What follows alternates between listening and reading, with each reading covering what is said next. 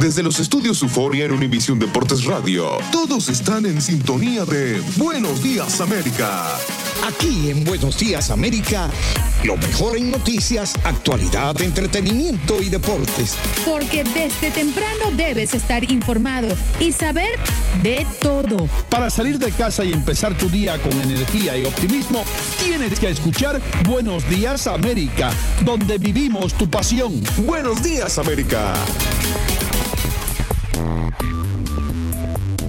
Estamos aquí en Buenos Días América, de costa a costa desde Los Ángeles, California, hasta Miami, en la Florida. Gracias también a Houston, Chicago, San Antonio, eh, Nueva York, en Orlando, todo el mundo que nos escucha a través de esta gran nación, las Carolinas, por supuesto, Salt Lake City, McAllen. Gracias a todos los que nos escuchan todas las mañanas. En la Florida está Andreina Gandica. ¿Cómo te sientes? Hello, hello, Hino Gómez. Buenos días, América. Bueno, ya estamos en el ombliguito del programa, pero en la rodilla de la semana. Eh, este, esta semana me ha pasado muy, muy rápido. ¿Qué está pasando aquí? Ya se terminó el mes de febrero. ¡Qué barbaridad!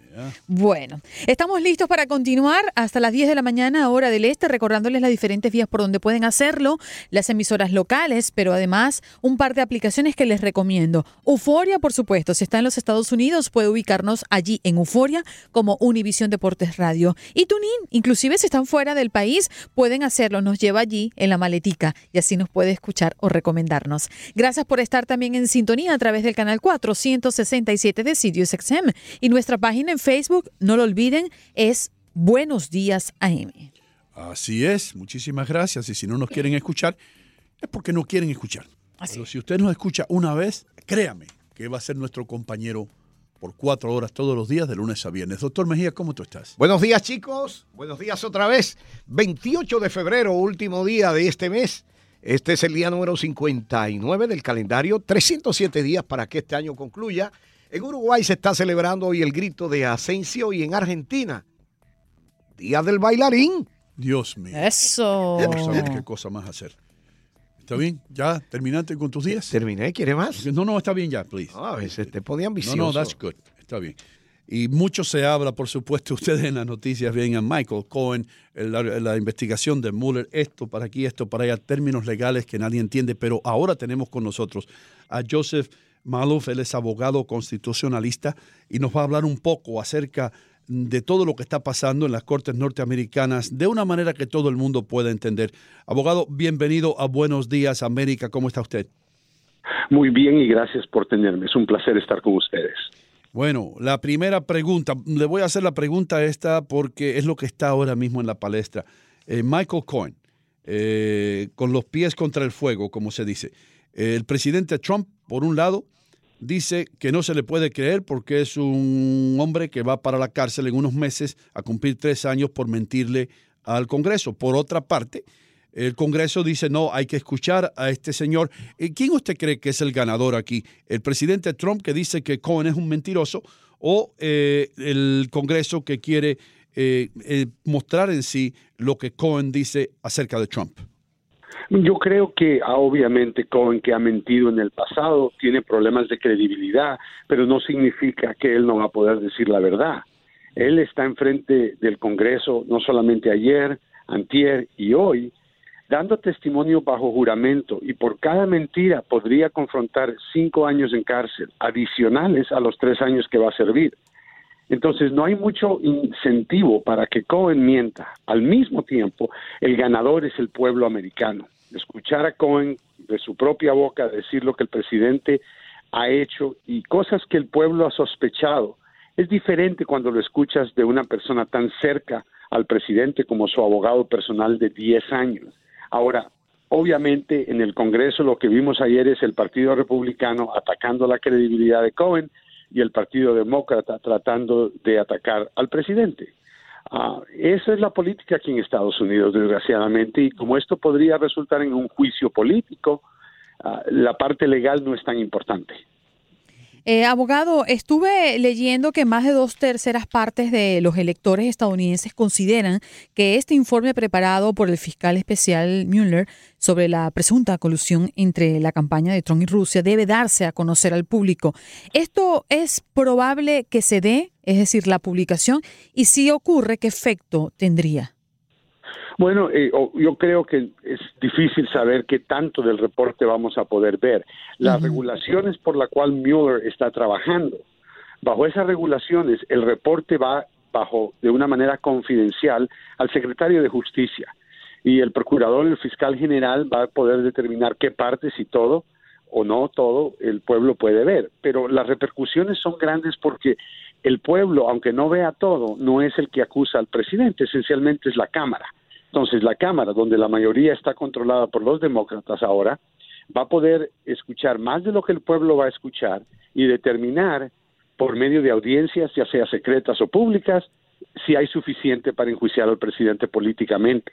Así que yo no estoy seguro qué tanto vamos a ver del reporte, eh, en particular eh, lo, que es colusión con Rusia, pero suficiente va a llegar a manos de la Cámara para poder hacer un juicio político en contra del presidente. Ah, abogado, este, hemos escuchado mucho el término colusión, pero ¿qué es lo que significa colusión para el que no es abogado? Sí, mira, colusión es un término que tiene que ver con coordinación de esfuerzos para llegar a una meta. Entonces, la meta aquí era ganar la selección. Y si tú tienes Rusia coordinando con eh, Wikileaks, por ejemplo, y con el presidente o con cualquier miembro de la campaña, cuando se van a hacer ataques eh, de, en los medios, por ejemplo, con los correos electrónicos y cosas así. Esa coordinación es lo que le llaman colusión.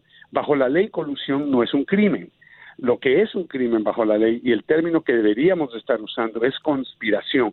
Y ese es el esfuerzo entre una o más personas para llevar a cabo un crimen. Y si el presidente coordinó o su campaña coordinó con los rusos ah, para poder, eh, por ejemplo, humillar a los demócratas con los correos electrónicos de Wikileaks y cosas de esa índole, entonces eso es en violación de la ley federal de elecciones en Estados Unidos, lo cual es un crimen. Y eso es lo que eh, obviamente el presidente podría confrontar como consecuencia de colusión. Pero la palabra colusión es una distracción para mí, es conspiración el término correcto. Ok. Licenciado, eh, muchas veces escuchamos por los expertos como usted que el presidente de los Estados Unidos no puede ser enjuiciado mientras que esté en la presidencia. Explíqueme un poco eso, porque entonces, ¿para qué todo este esfuerzo? Oh, bueno, eh, varias cosas. Número uno, lo que han escuchado es una póliza una política que tiene el Departamento de Justicia de no enjuiciar a un presidente durante el tiempo que está sirviendo como presidente porque está ocupado con lo que se supone son cosas mucho más importantes, la nación, la seguridad nacional. Entonces, el Departamento de Justicia tiene esta política, no es una ley. Si ellos quisieran, pudieran acusar al presidente ahora mismo si ellos creen que él ha cometido un crimen.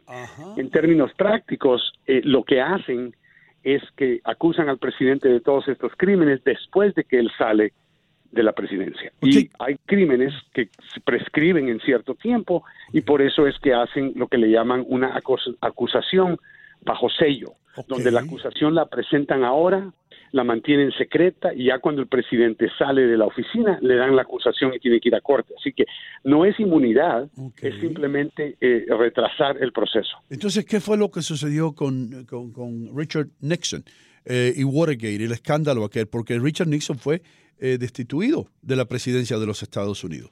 Ah, mira, lo que pasó con Richard Nixon fue que después de que se descubrió por medio del abogado que Irónicamente, Michael Cohen es un abogado que está hablando de las cosas que el presidente hizo en esa época, era John Dean, el abogado que habló públicamente de los tapes de Richard Nixon. Eso fue suficiente para que el Congreso hiciera el juicio político en los cargos de impeachment por obstrucción de justicia. La diferencia es que cuando Richard Nixon se dio cuenta que ya los cargos se habían se iban a presentar y que esto iba a convertirse en un juicio político, él renunció voluntariamente. Y eso es muy importante porque para poder ser destituido tiene que ir al Congreso, tienen que acusarlo, tienen que ir al Senado a hacer un juicio y tienen que recibir el 66% de los votos para condenarlo antes de que entonces se contemple destituirlo del poder, porque aunque sea culpable no quiere decir que va a ser automáticamente destituido. Podrían castigarlo, pero no destituirlo. Al mismo tiempo, Richard Nixon renunció y no llegaron a eso. Mm, abogado, Cohen también implicó a los hijos de Trump, ¿no? En, posibles delitos en su testimonio ante el Congreso. Muy inteligentemente, todos estamos todavía eh, eh, queriendo saber qué pasó en la torre en junio del 2016, cuando Donald Trump Jr., Jared Kushner, Paul Manafort y otros rusos se reunieron para ofrecer información dañina en contra de Hillary Clinton. Y eso es ilegal porque estás colaborando con un país extranjero que está prohibido hacerse en elecciones en este país. Entonces, los hijos del presidente que hicieron, o por lo menos Donald Trump Jr., que coordinó esa reunión, aparentemente se han metido mucho más en la campaña de lo que sabíamos antes yo creo que por eso es de que lo han, lo han envuelto en el caso y, quieren envolverlo y por eso es que Cohen habla de ellos. Yo creo que ellos, en particular Donald Trump Jr., tiene riesgo de, de quedar en una posición en donde podría ser acusado de un crimen o tal vez fue acusado ya de un crimen, pero no lo sabemos porque está bajo sello. Bien, estamos conversando con Joseph Maluf, abogado constitucionalista. Eh, aquí me escribe un amigo en, nuestra página de Facebook acerca de la enmienda 25 que dice, que contempla la posibilidad de destituir a un presidente. Si usted pudiera explicarlo un poquito. La enmienda 25 tiene que ver con un presidente que está discapacitado para poder servir en su función. El ejemplo más claro es Ronald Reagan cuando tuvo una operación, cuando recibió un balazo y lo operaron y estaba bajo anestesia, técnicamente está él sin poder servir como presidente y entonces en esa instancia él pierde el poder, el vicepresidente eh, toma control y ah, cuando ya está bien regresa al poder. En el caso del presidente, lo que sabemos y no está confirmado todavía es que al comienzo, cuando despidió a James Comey, el director del FBI, se preocuparon mucho y pensaron, este presidente tal vez está fuera de control y tenemos que ver si mentalmente está en su función para servir.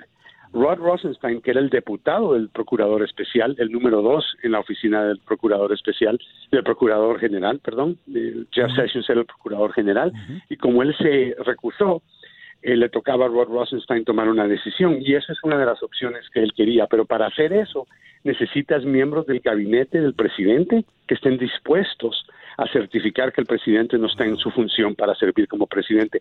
Algo que nunca se llevó a cabo es mucho más difícil que un juicio político y no creo que en esta situación lo vamos a ver. Licenciado, muchas gracias por estar aquí. Magnífica su explicación, de veras. Eh, le damos las gracias a todos los que participamos. Muchas gracias a ustedes. Gracias, por estar aquí. Qué, buena explicación. Y ya regresamos con mucho más. Cuando regresemos, Andreina Gandica tiene para ustedes todos los deportes. Buenos días, América continúa.